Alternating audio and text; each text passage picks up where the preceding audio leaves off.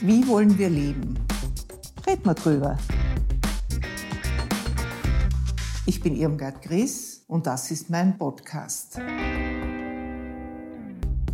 Hanna Lux ist Social Entrepreneur und eine der Mitbegründerinnen der Vollpension in Wien. In ihrem Generationen-Kaffeehaus arbeiten ältere Menschen mit Jüngeren gemeinsam. Die Wichtigkeit von sinnvoller Beschäftigung und Wertschätzung, auch im Alter, ist der Ausgangspunkt des Unternehmens. Hanna Lux übernimmt Verantwortung für die Gesellschaft. Dazu gehört viel unternehmerischer Mut, auch der Mut zum Scheitern. Und warum Unternehmerin sein auch im Kaffeehaus nicht immer nur ein Zuckerschlecken ist, aber immer ein Abenteuer. Darüber spricht sie mit Irmgard Gries in dieser Folge von Red mal drüber. Heute ist meine Gesprächspartnerin Hanna Lux. Hanna Lux ist Geschäftsführerin und Mitbegründerin der Vollpension. Und die Vollpension, das ist eine Konditorei oder ein Kaffeehaus, in der Menschen verschiedenen Alters arbeiten und mitwirken, junge, alte und der Hintergrund oder das Ziel ist, einen Raum der Begegnung zwischen Alten und Jungen zu schaffen. Ja, hallo von meiner Seite und ja, ich freue mich heute da zu sein und freue mich auf ein spannendes Gespräch mit Ihnen. Ist es nicht sehr schwierig, jung und alt also wirklich zusammenzubringen und so einen Austausch zustande zu bringen? Hm. Also ich glaube, es ist überhaupt nicht schwierig, erstens mal, das glaube ich nicht, sondern das sehe ich und das weiß ich. In dem Zusammenhang habe ich auch ein Zitat mitgebracht. Sinngemäß hat Friedrich Heppel gesagt, den Jungen wird vorgeworfen, dass für sie die Welt erst beginnt, dass das der Anfang ist und den Alten wird vorgeworfen, dass die Welt für sie damit zu Ende ist. Das heißt, eine Vergangenheitsvergessenheit, wenn man so will, der Jugend und eine Zukunftsvergessenheit der alten Leute. Also so ein unterschiedlicher Fokus. Für die einen war noch nichts da, bevor sie gekommen sind, und für die anderen wird nichts mehr sein, wenn sie weg sind. Also diese Zentrierung auf die eigene Persönlichkeit und auf das eigene Leben. Bei dem Zitat, wenn wir dann alle im Jetzt wären und wirklich präsent wären, dann wäre das ja irgendwie eh schon mal ein guter Ansatz. Ähm, das Zitat finde ich deswegen spannend, weil es eben irgendwie in die Vergangenheit und in die Zukunft schaut. Und ich glaube, bei uns geht es sehr stark um das Jetzt und um den Moment, präsent wirklich aufeinander zu treffen. Und das ist ja eigentlich was ganz was Natürliches. Ja? Also ich komme selbst nicht aus Wien, sondern aus Bad Ischl in Oberösterreich, kleinere Stadt. Bin dort auch mit meinen Großeltern und meiner Familie groß geworden. Es gilt dasselbe für meine Mitgründerinnen. Und wir haben das einfach als was sehr Gewinnbringendes für uns und ich glaube aber auch für den Rest der Familie irgendwie immer empfunden, dass eben unterschiedliche Altersklassen wirklich miteinander das Leben leben, unterschiedliche Perspektiven und Meinungen dadurch auch zusammenkommen und dadurch auch was Neues entstehen kann, wenn sich jeder einbringt. Ja. Und ich glaube, das, was halt in der Stadt und in dem immer schneller werdenden Leben auch hier, was wir alle spüren, passiert ist, dass wir teilweise so in unseren kleinen Blasen uns verstecken und das kann man jetzt aufs Alter sehen, das kann man aber genauso auf Herkunft, auf Religion, auf politische Meinungen, wie auch immer sehen. Und uns geht es einfach darum, dass wir aus diesen Blasen rauskommen und dass wir gemeinsam einfach miteinander uns in die Augen schauen und gemeinsam das Leben leben und gestalten. Und was wir halt sehen, ist, dass ähm, die Leute eigentlich sehr, sehr dankbar sind über diesen Ort, wo wir einfach ganz dezidiert darauf hinweisen, dass wir hier Generationendiversität einladen und dass das hier willkommen ist. Die Leute sind ja wirklich ganz unterschiedliche Menschen, die zu uns kommen, unterschiedliche Altersklassen, unterschiedliche Bildungsgrade. Und es ist echt faszinierend, wie sich da jeder sehr schnell auch aufgehoben und wohl dabei fühlt. Also was ich über Sie gelesen habe und was wahrscheinlich schon ein Türöffner für diese Begegnungen ist, dass ja jeder was einbringen kann und die älteren Leute, die zu Ihnen kommen, Frauen vor allem, wahrscheinlich sind auch Männer dabei, die machen Mehlspeisen. Mhm. Ne, die backen Torten, also Rezepte, die sie halt schon lange gehabt haben und bringen das dort ein. Also, dass sie das so machen, wundert mich jetzt nicht, nachdem sie aus Bad Ischl kommen. Zauner. Also, sie müssen eine Affinität zu Süßigkeiten und zu süßen Mehlspeisen haben. Aber das, glaube ich, das ist ja ein ganz ein entscheidender Punkt, glaube ich. Wenn man nämlich so ein Ziel jetzt definiert und sagt, wir wollen, dass die Menschen einander begegnen, dann führt das auch zu Hemmungen. Weil ich muss jetzt hin, muss jetzt begegnen sozusagen. Ne? Das ist etwas, was ja entweder geschieht oder es geschieht nicht. Ja? Das heißt, ich brauche einen anderen Aufhänger. Nicht? Und das finde ich schon gut an dem Konzept, so wie ich das verstanden habe. Der Aufhänger ist ja, du bringst den Kuchen und du kommst und konsumierst ihn. Also ich gehe nicht dorthin, um zu begegnen, sondern ich gehe dorthin, weil ich so gut Mehlspeis machen kann, weil ich diese Schokoladenschnitten schon so lang mache oder die Esterhazy-Torte oder ich weiß nicht, das macht mir einfach eine Freude, wenn das so schön ist. Und also ich bringe was. Ich glaube, dass das wahrscheinlich ganz ein entscheidender Punkt ist. Ja, ganz richtig. Und das ist auch so ein bisschen das, also ja, ich komme aus Ischl, ich mag überhaupt nichts Süßes. Also ich bin kein ja, Mehlspeisen. Den ja, Zaunerstollen. Selbst den mag ich nicht. Sorry, Herr Zauner. Aber deswegen freut es mich, dass Sie das so erkennen, weil mich cremt immer ein bisschen, wenn die Leute so, mei, so lieb das Kaffeehaus, wo die Omas Kuchen backen. Der Kuchen ist für uns Mittel zum Zweck, ja. Und genau darum geht es. Also es braucht eben ja was Niederschwelliges, wo die Leute ja ohne sich groß jetzt Gedanken drüber zu machen und im Kopf zu verschwinden, einfach authentisch miteinander zusammenkommen. Ja, und ich glaube, das geht übers Essen sehr gut. Da gibt es auch einige Konzepte in die Richtung. Das geht über Musik und Kunst, glaube ich, auch sehr gut. Einfach Dinge, die halt auch Emotionen wecken und die irgendwie sehr natürlich aus uns heraus entstehen. Und das ist auch ganz wichtig, dass die Seniorinnen, die bei uns arbeiten, nicht, also da gibt es ganz traurige Geschichten und Schicksale, die auch da dahinter stecken oder sehr ernste Schicksale. Aber wir versuchen eben ja auch zumindest das, was man jetzt vorne sieht, das Positive herauszukehren. Ja? Und das ist im ersten Schritt einmal der Kuchen, und das, was dahinter steckt, ist aber noch viel, viel mehr. Ja? Also das ist ganz viel Weisheit auch dahinter, die rauskommt. Aber genau, es braucht eben diesen ersten, diesen ersten Hopser, um mal, überhaupt mal in die Begegnung zu kommen. Und dafür ist es immer ganz gut, wenn es was Niederschwelliges gibt, was uns halt zusammenbringt. Aber kommst du zu dem Gespräch? Also ich stelle mir vor, die Leute kommen hin und bestellen jetzt ein Stück Torte und einen Kaffee oder wie immer. Und die älteren Frauen oder Damen setzen die sich dann an einen Tisch und beginnt dann ein Gespräch oder wie läuft das? Oder erkundigt sich jemand, also es schmeckt ja ganz hervorragend und kann ich vielleicht das Rezept haben? Und sie sagen dann, ja, das macht die Frau Meier und dann kommt die Frau Meier zum Tisch und über das Rezept ergibt sich ein Gespräch oder wie läuft das? Also wir versuchen schon mit den Gästen auch den Austausch zu forcieren. Also es gibt zwei Jobprofile für die Seniorinnen. Das eine ist das Backen, die Bäckerinnen und Bäcker. Und das andere ist das Gastgeben. Also wirklich am Nachmittag gibt es immer eine Oma vom Dienst oder einem Opa vom Dienst, ein OVD, der äh, quasi die Leute wirklich in Empfang nimmt, willkommen heißt und dem seine Aufgabe ist auch mit den Leuten zu plaudern ja, und wirklich in Austausch zu kommen. Das funktioniert natürlich manchmal besser und manchmal weniger gut, je nachdem, wie halt auch die Sympathie ist. Da gibt es auch nichts, was vorgegeben wird, weil uns ist wichtig, dass einfach jeder, der bei uns mitarbeitet, auch sein eigenes Ich mit reinbringt und authentisch bleibt. Aber zu den Gesprächen kommt schon. Ja? Und was sicherlich schon auch ganz wichtig ist, ist, das, was im Team passiert. Also unser Team, wir haben jetzt 90 Mitarbeiter. Das ist immer noch komisch für mich, das zu sagen, weil bis vor kurzem waren es noch 50. Und die Hälfte davon sind eben, also knapp 50 Leute sind über 55 Jahre alt und die andere Hälfte sind jüngere Menschen. Ja, das sind Studenten, Künstler, Künstlerinnen, die halt so klassische Gastro-Jobs einfach auch viel auch daneben machen. Und da passiert im Team wahnsinnig viel. Also da sind echt Freundschaften geknüpft worden. Wir machen auch relativ viel also wir bauen auch gerade eine Community auf zwischen alt und jung, wo wir gemeinsam ins Theater gehen, wo wir gemeinsam, ich weiß nicht, Kräuterwanderungen machen, irgendwelche Themen, die unsere Seniorinnen einbringen wollen und übers Leben gelernt haben und das Wissen, das sie gerne weitergeben möchten.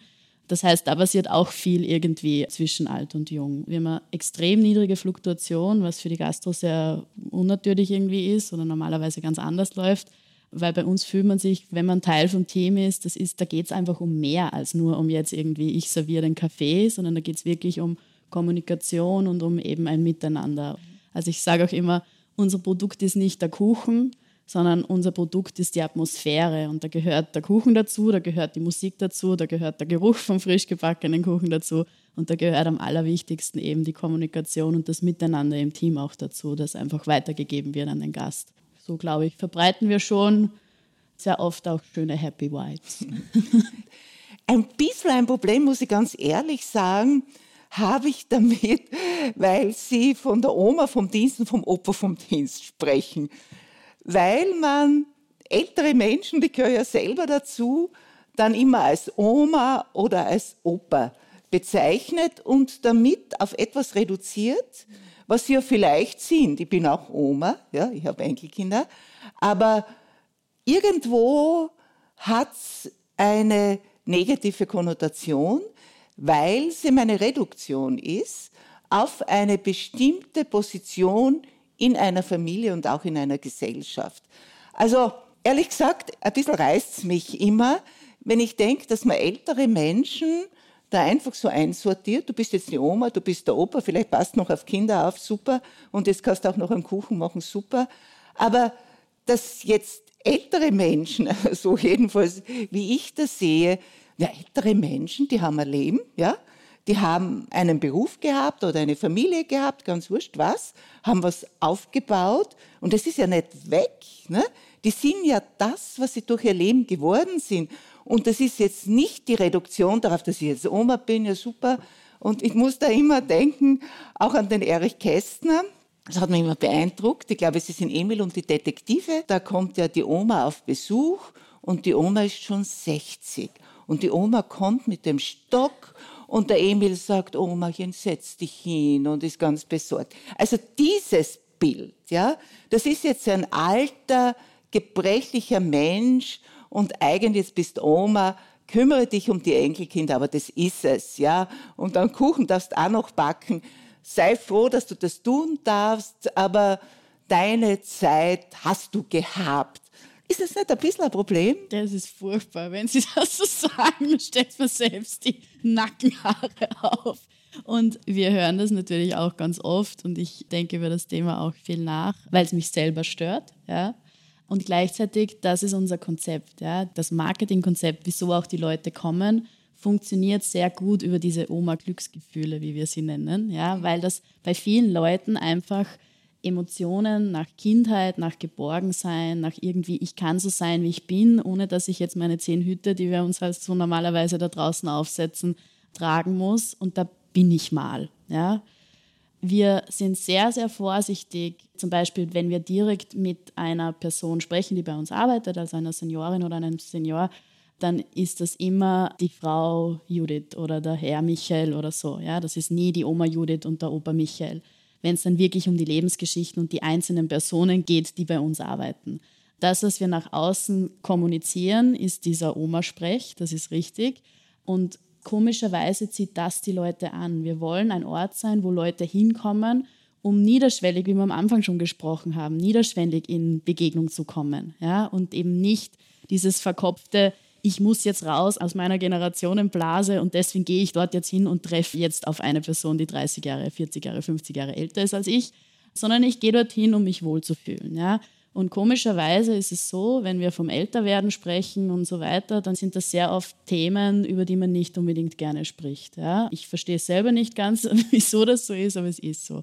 Und wenn man dann über dieses Thema Familie und die Oma und so weiter spricht, dann kriegt es sehr oft was sehr Warmes und irgendwie emotional auch positiv aufgeladenes. Nicht für alle Leute, aber für viele. Und das ist der Grund, wieso wir uns dieser Sprache auch bedienen. Ja? Aber ganz wichtig ist, dass wir eben, wenn wir, also ich glaube ganz im Gegenteil, wir sind ein Ort, wo wir haben zum Beispiel ein Back- und Lebensgeschichtenbuch rausgegeben, wo zehn der Seniorinnen, die bei uns arbeiten, ihre Lebensgeschichten porträtiert bekommen ja, und wirklich das Leben aufarbeiten und irgendwie ihre Weisheiten auch wir gemeinsam mit ihnen rausgearbeitet haben. Was sind die Dinge, die sie irgendwie gelernt haben?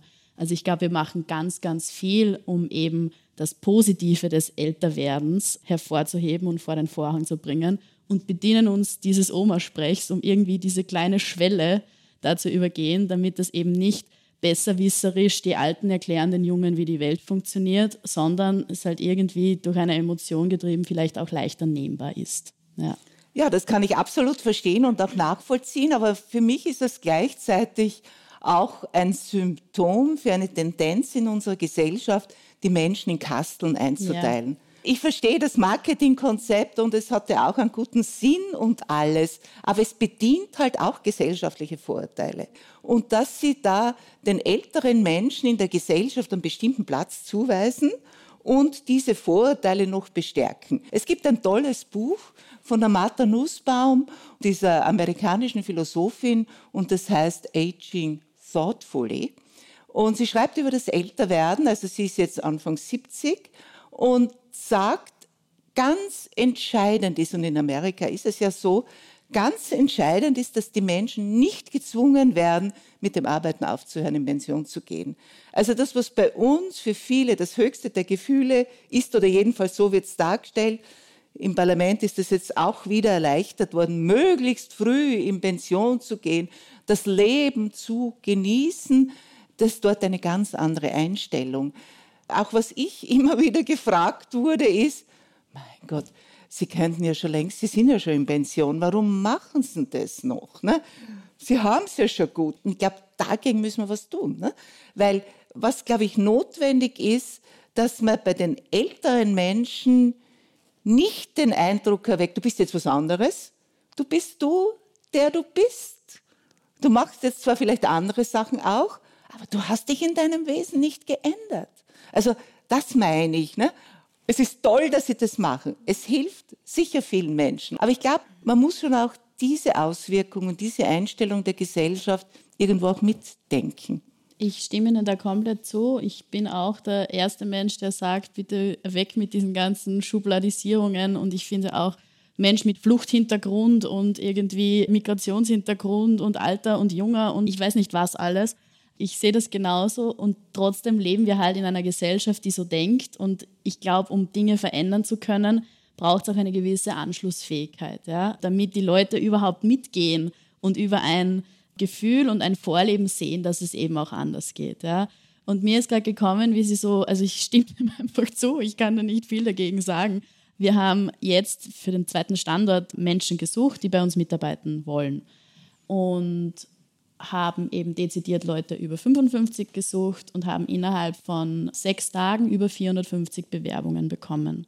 Von Menschen, die wirklich, also die Briefe und die Mails, die da dahergekommen sind, das reißt dir das Herz. Ja? Also echt ganz viele Leute, die ganz einsam sind und die einfach irgendwie echt, wie auch immer, durchgerutscht sind und in ihren Wohnungen da sitzen und sehr, sehr wenig Austausch irgendwie mit dem Außen haben. Ja?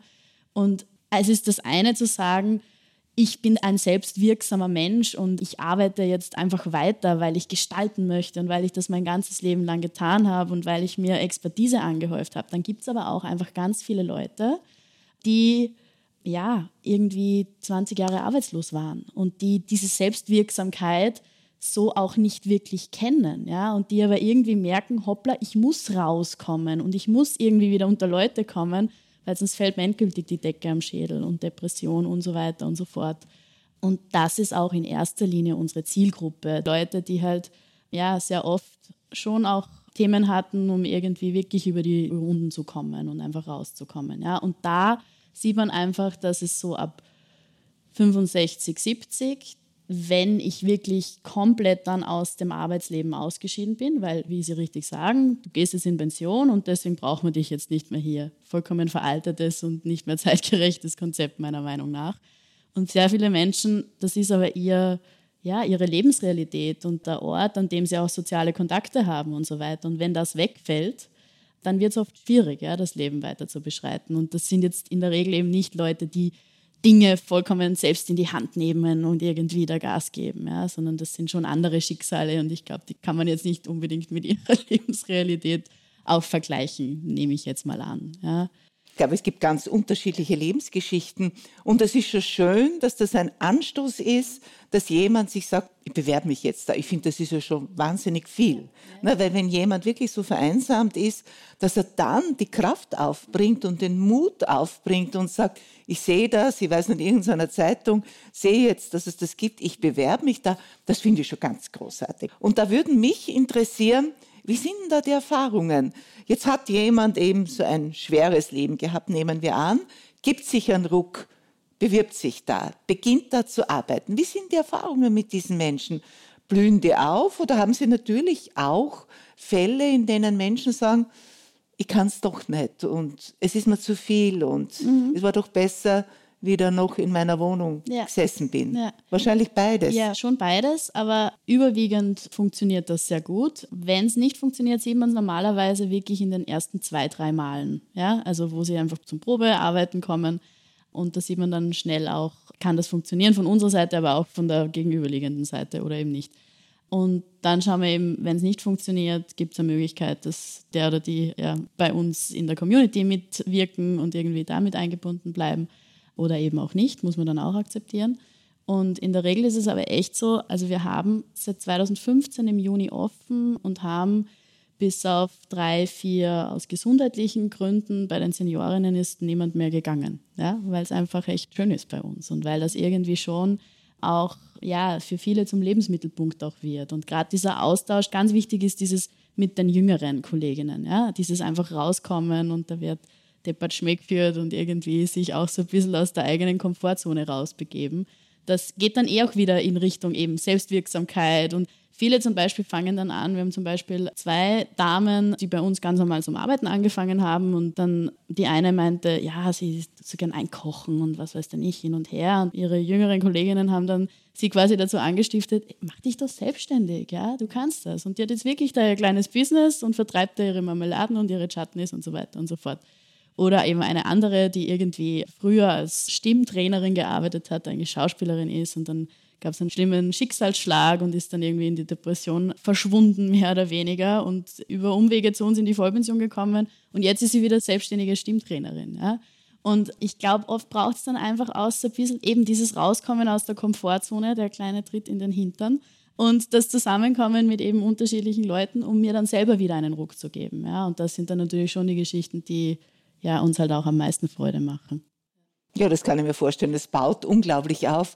Die Gastronomie hat ja als Arbeitgeber einen ganz schlechten Ruf. Ist es auch für Sie ein Thema, wie lange die Leute arbeiten? Kommen die jeden Tag? Ist der Zwölf-Stunden-Tag für Sie ein Thema, die 60-Stunden-Woche? Ich habe das selbst auch miterlebt, irgendwie so als Teenager, wo ich in der Gastro viel gearbeitet habe oder höre das halt auch von Kolleginnen und Kollegen von mir.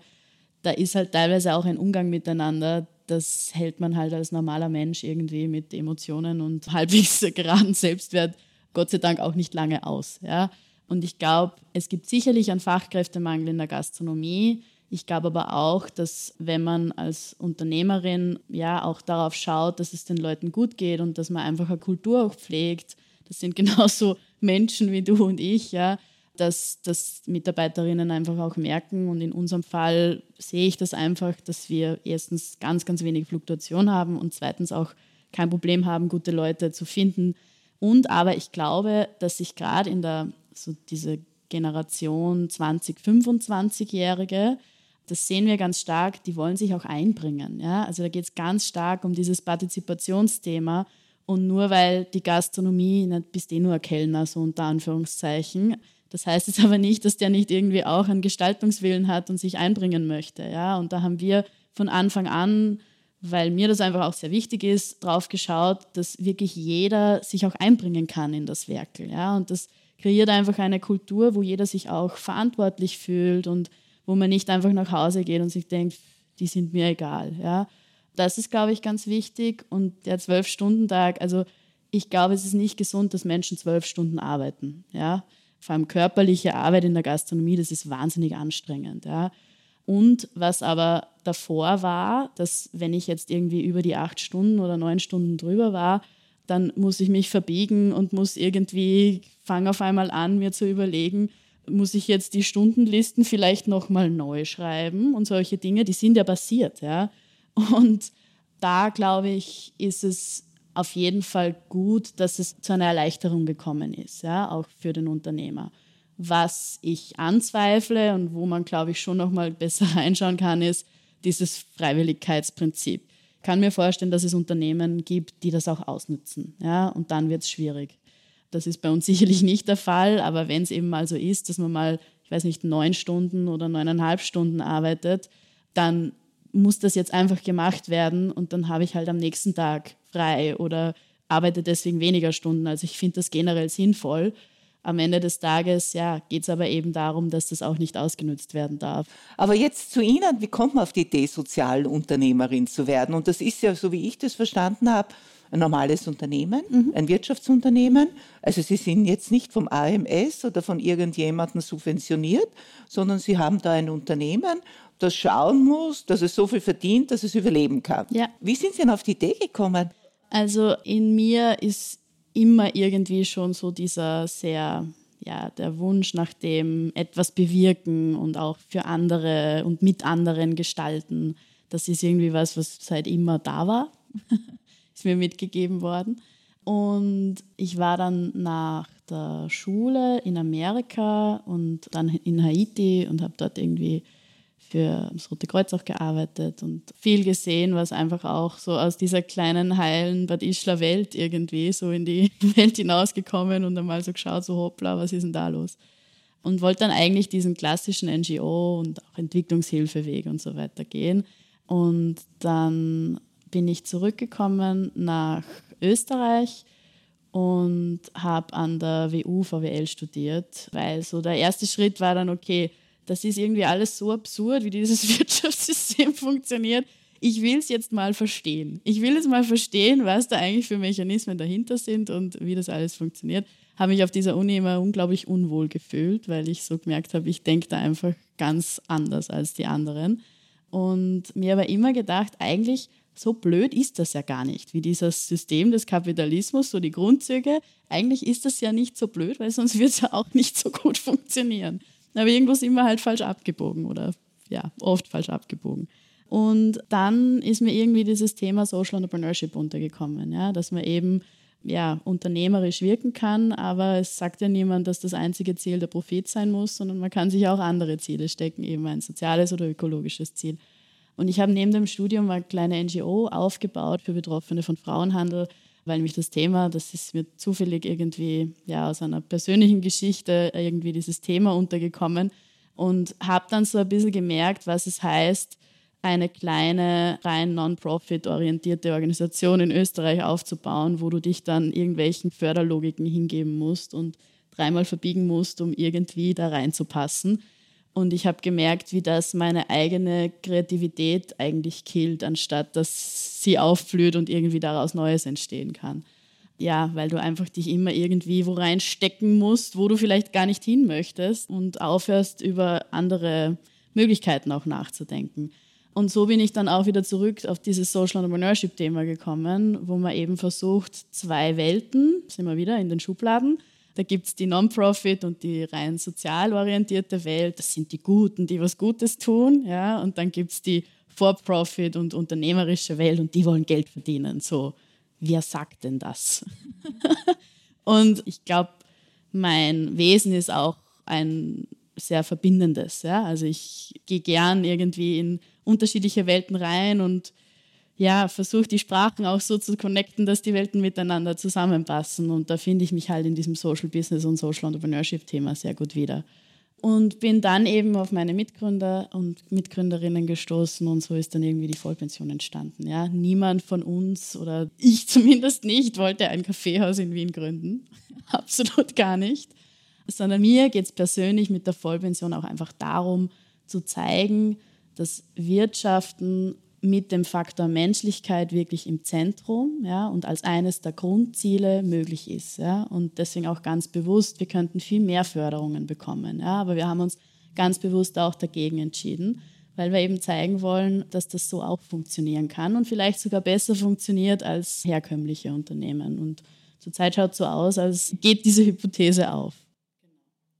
Also für mich ist ja das das Faszinierende dass sie einerseits ein normales Wirtschaftsunternehmen sind, dadurch auch die Freiheit haben, das so zu gestalten, wie sie es für richtig halten. Sie haben keinen Subventionsgeber, dessen Erwartungen sie erfüllen müssen. Und auf der anderen Seite Bank habe ich. ja. Auf der anderen Seite beschränken sie sich nicht darauf, dass sie sagen, in ihrem Leitbild Corporate Social Responsibility, wir respektieren die Umwelt, wir respektieren unsere Mitarbeiterinnen und Mitarbeiter, was da alles immer so an schönen Proklamationen steht, also Papier ist geduldig, sondern sie leben das. Und ich sehe da schon ein ganz wichtiges Beispiel auch für die Zukunft. Heute sagt man Role Model. Ich glaube, dass es solche Unternehmungen noch in einem viel stärkeren Maß braucht. Warum? Weil eben in unserer Gesellschaft hier der größte Bedarf ist. Der größte Bedarf an einem Miteinander, an einem Zusammenleben, an einer Begegnung unter Menschen von Mensch zu Mensch.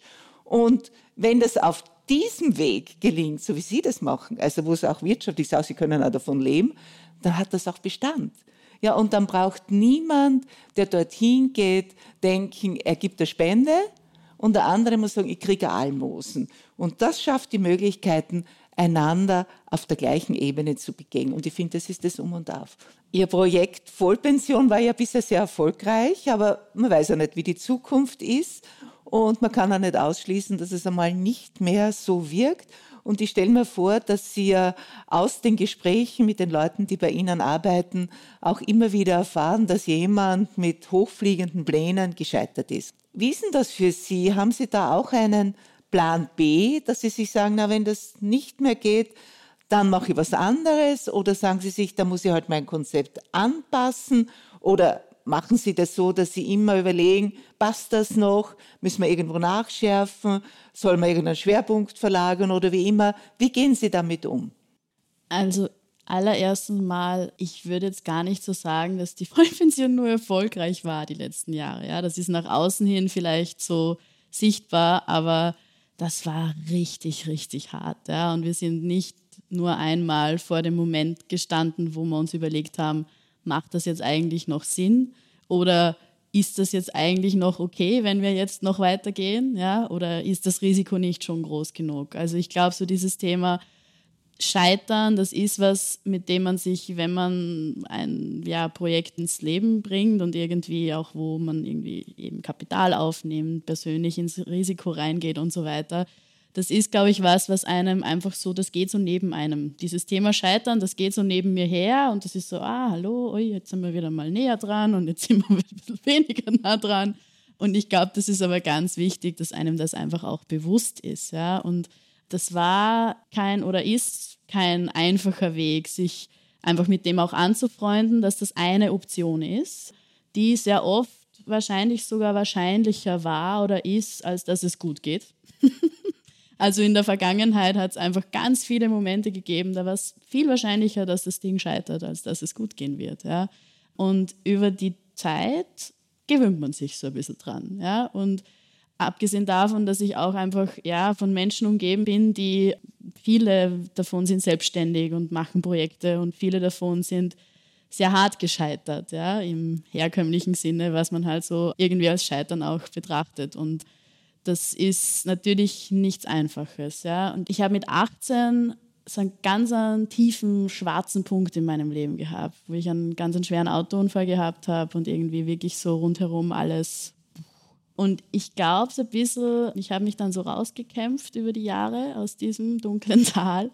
Und ich glaube aber, dass mir das so ein bisschen nicht die Angst genommen hat, aber mir gelehrt hat, wie ich auch mit Angst umgehe. Ja? Also so, die Angst ist halt da und das heißt jetzt aber nicht, dass die das Steuer übernimmt. Ja? Die darf gern mitfahren und die sitzt vielleicht am hinteren Sitz und sagt so, hey, aufpassen und so weiter. Aber die ist sicherlich nicht die, die irgendwie das Steuer in der Hand hält und fährt. Und ich glaube, das ist ganz wichtig als ja, Unternehmerin und ich sehe das Wort Unternehmer, Unternehmerin eher als Gestalter und Gestalterin. Ja? Dass einfach das Scheitern eine mögliche Option ist. Und wenn ich es aber nicht probiere, dann ja, kann ich gleich irgendwie zu Hause bleiben. So. Also ich will etwas bewirken und ich will es zumindest versuchen. Ja? Und natürlich ist es jetzt so, wir haben persönliche Haftungen unterschrieben, wir stehen bei der Bank ganz weit vorne von denen, die irgendwie als Erste gepfändet werden. Ich sehe es als Verantwortung, meinem Team gegenüber, dass ich das gebe, was ich geben kann, damit das Ding funktioniert. Und auf der anderen Seite kann es einfach auch sein, dass es trotzdem nicht funktioniert und dann wird das Leben aber auch weitergehen. Ja? Und ja, ich habe es zumindest probiert dann, so sehe ich das. Ich glaube, das ist das Entscheidende und ich glaube auch, dass ja das Zutrauen wächst, wenn man sieht, das und das habe ich schon verstanden. Ja. Und dann fragt man sich, na, was soll da jetzt noch kommen? Und das ist ja auch gegangen, sogar wenn man so ein Schicksal gehabt hat wie Sie mit so einem Autounfall, das ist auch weitergegangen und dann, ja. Und das, das Wichtigste ist halt viel. auch daraus zu lernen. Ja? Also immer wieder, aha, was habe ich da jetzt gelernt? Und dann irgendwie gut. Nächstes Mal mache ich es vielleicht ein bisschen anders oder ich falle nochmal genau in dasselbe Loch rein und dann werde ich auch wieder irgendwie rauskommen. Ja, so. Meine Mama hat irgendwann mal zu mir gesagt, Du kannst darauf vertrauen, dass nur die Dinge dir auch einfach als Aufgabe ins Leben gegeben werden, wo du einfach auch bereit dafür bist, ja, dass du das jetzt meisterst. Und ich finde, das ist irgendwie sowas, was mir ganz viel Kraft gibt. Ja, vielen Dank für das Gespräch. Und man sieht daraus, es gibt ganz unterschiedliche Räume, in denen man einander begegnen kann. Und für mich war das ein sehr guter Raum dafür, weil ich das Gefühl habe, wir haben einander in dem Gespräch wirklich ein bisschen kennengelernt. Vielen herzlichen Dank dafür. Ja, ich sage auch danke fürs Gespräch. Danke auch für die herausfordernden Fragen und Ansätze teilweise. Ja, das bringt mir immer wahnsinnig viel Kraft, einfach auch gechallenged zu werden und immer wieder neuen Input zu bekommen. Und ja, zeigt mir auch wieder, wieso ich das mache, was ich mache, einfach um Unterschiedlichkeiten auch zuzulassen und da irgendwie so gemeinsam weiterzukommen. Vielen lieben Dank. Apropos, wir haben heute so viel über Kuchen gesprochen und was mich fasziniert, sind die Unterschiede bei den Frühstücksgewohnheiten. Je weiter sie nach Süden kommen, desto süßer wird das Frühstück, je weiter sie in den Norden kommen, desto salziger und fischiger wird es. Mich begeistert diese Vielfalt, dieser Reichtum. Es ist für mich eine Bereicherung.